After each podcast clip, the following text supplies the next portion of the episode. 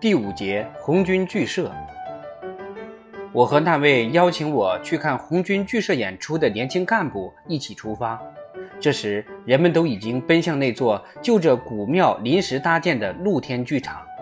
那天是星期六，距离太阳落山还有两三个小时。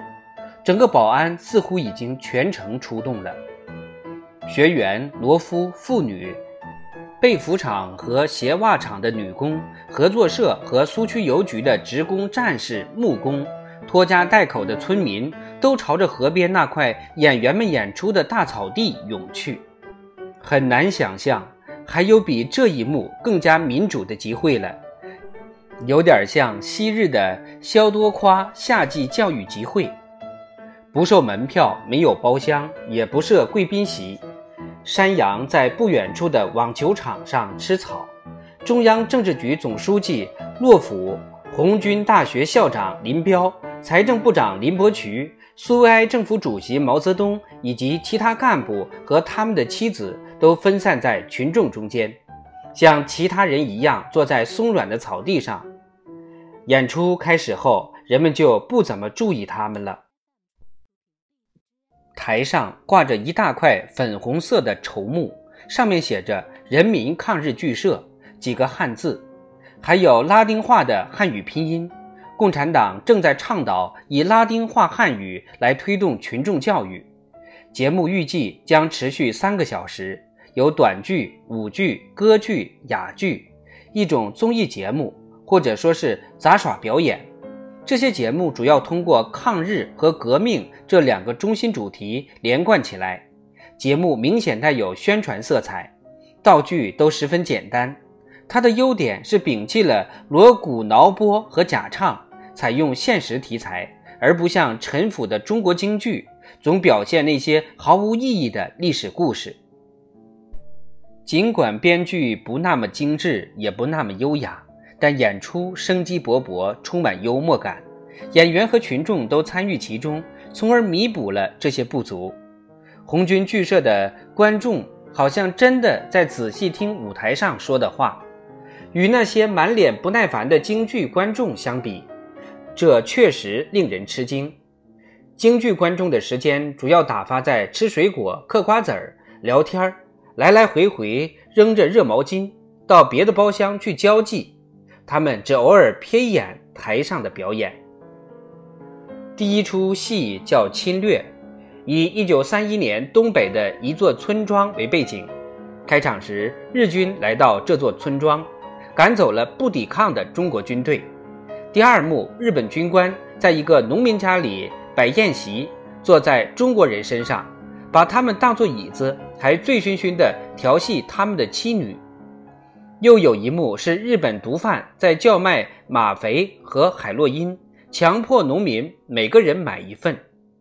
有个青年拒绝，就被拖出来审讯。你不买吗啡吗？不服从满洲国卫生条例，不爱戴神圣的溥仪陛下。拷打他的人厉声喝道：“你不是好东西，你是抗日匪徒！”那个青年立刻被处决了。农村集市上的一幕戏，表演的是小商贩们在祥和的气氛中吆喝着卖东西。日本兵突然来了，搜查抗日匪徒，他们现场查验身份证，忘带的就被枪毙了。紧接着，两个日本军官在小贩的店里大吃了一顿猪肉。吃完后，小贩叫他们付钱时，他们惊异地看着他。你叫我们付钱，知道吧？蒋介石给了我们满洲、热河、察哈尔、塘沽停战协定、和梅协定，还有晋察委员会，一个铜板都没要，就为这点猪肉，你还叫我们付钱？他们随即将他当作匪徒捅死了。最后，农民们怒不可遏。商贩们推倒货摊和布棚，农民们手举长矛，妇女儿童操起菜刀赶来，大家都高喊着：“跟日本鬼子拼了！”这出短剧编排得很幽默，还用了当地方言，观众不时大笑起来。厌恶而愤恨地咒骂日本人。他们都很激动，对他们而言，这不仅是政治宣传，也不仅是滑稽戏，而是蕴含着深刻的道理。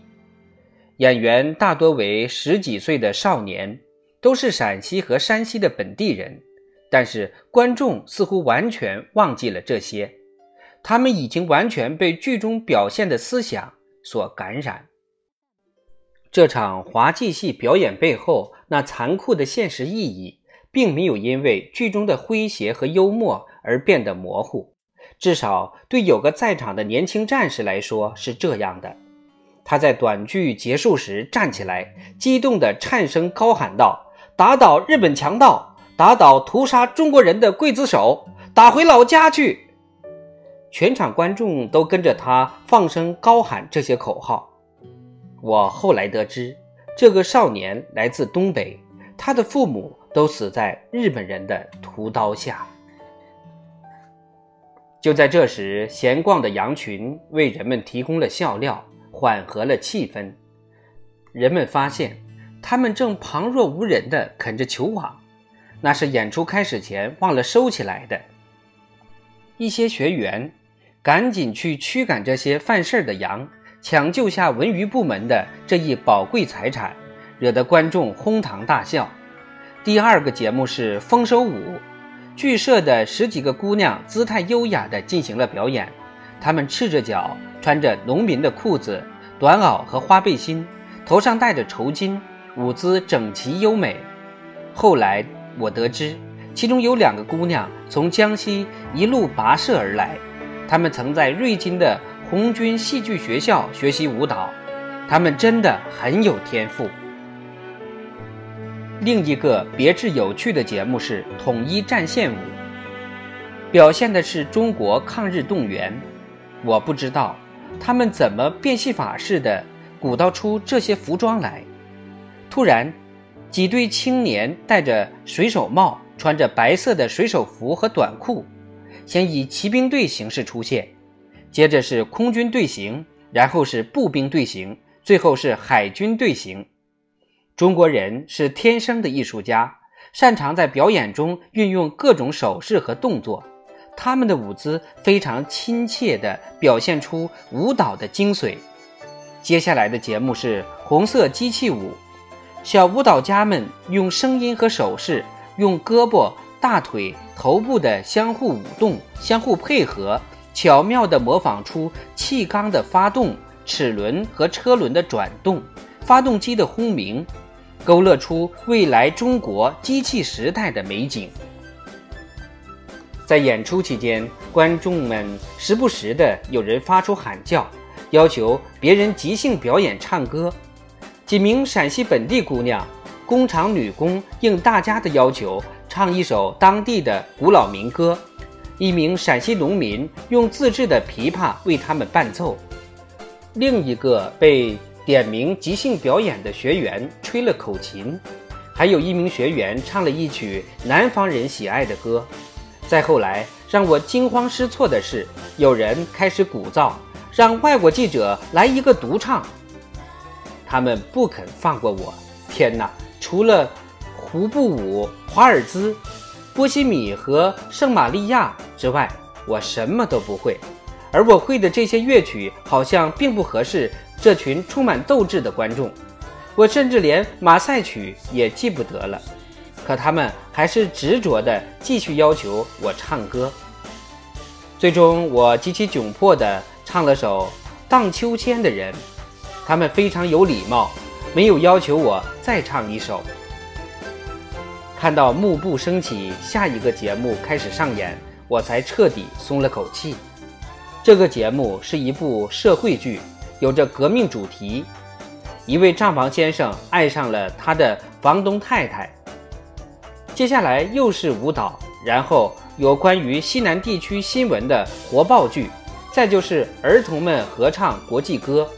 合唱时，戏台当中亮晃晃的圆柱四周拉出绳子。绳子上悬挂着万国旗，周围是年轻的舞蹈演员俯着身子，他们和着歌词，慢慢地抬起身来，在歌声结束时挺起腰，直直地站立着，紧握的拳头高高举起。演出结束了，但我还是满怀好奇。第二天，我去拜访了人民抗日剧社社长魏拱之女士。魏女士1907年出生于河南，已经参加红军十年了。最初，他参加了基督将军冯玉祥的国民军军事政治学校宣传队。1927年，冯玉祥向南京政变妥协。他就同许多年轻学生一起出走，在汉口加入共产党。一九二九年，他受共产党委派前往欧洲，在法国学习了一段时间，然后去了莫斯科。一年后，他返回中国，成功穿越国民党对红色中国的封锁，开始在瑞金工作。他向我讲述了红军剧社的一些历史。剧团最初是一九三一年在江西组建的。据魏女士称，瑞金著名的高尔基学校从苏区招募了一千多名学员，在那里，红军设立了大约六十个剧团，他们在各个村庄和前线进行巡回演出，每个剧团都收到了各村苏维埃希望去演出的邀请，有一长串等候名单。农民们因为文化生活贫乏，对任何娱乐都很向往，剧团来到村里。交通、吃饭和住宿都是农民主动安排好的。在南方时，魏女士担任剧社副社长；到了西北之后，她就负责整个剧社的工作。她在江西参加长征，是几十位活着走完长征的苏维埃女性之一。在南方的红军部队抵达西北前，陕西苏区就已经创建了剧社。在江西的新人才到达后，戏剧艺术获得了新的活力。魏女士告诉我，现在那里一共有大约三十个这样的巡回剧社，还有其他一些剧社在甘肃。我在后来的旅程中还遇见过许多剧社。魏女士接着说道：“红军每个军都有自己的剧团，几乎每个县也有剧团，演员基本都在当地招募。”我们从南方来的有经验的演员，现在大部分已经做了导演。我遇到几名少年先锋队员，他们才十来岁，但已经在负责组织训练各村的儿童剧社。农民们大老远赶来看我们红军演出，魏女士自豪地告诉我，有时候我们到了白区边界附近。国民党士兵都会偷偷捎来口信，请求我们的演员到边界的集镇去。我们去了之后，红军和白军士兵会不带武器来集镇看我们演出。不过，要是国民党高级军官知道了，绝对不会允许，因为他们的士兵一旦看了我们演出，许多人就不愿意再和红军打仗了。这些剧团令我感到意外的是。他们的设施是如此简单，但他们却能够满足真正的社会需求。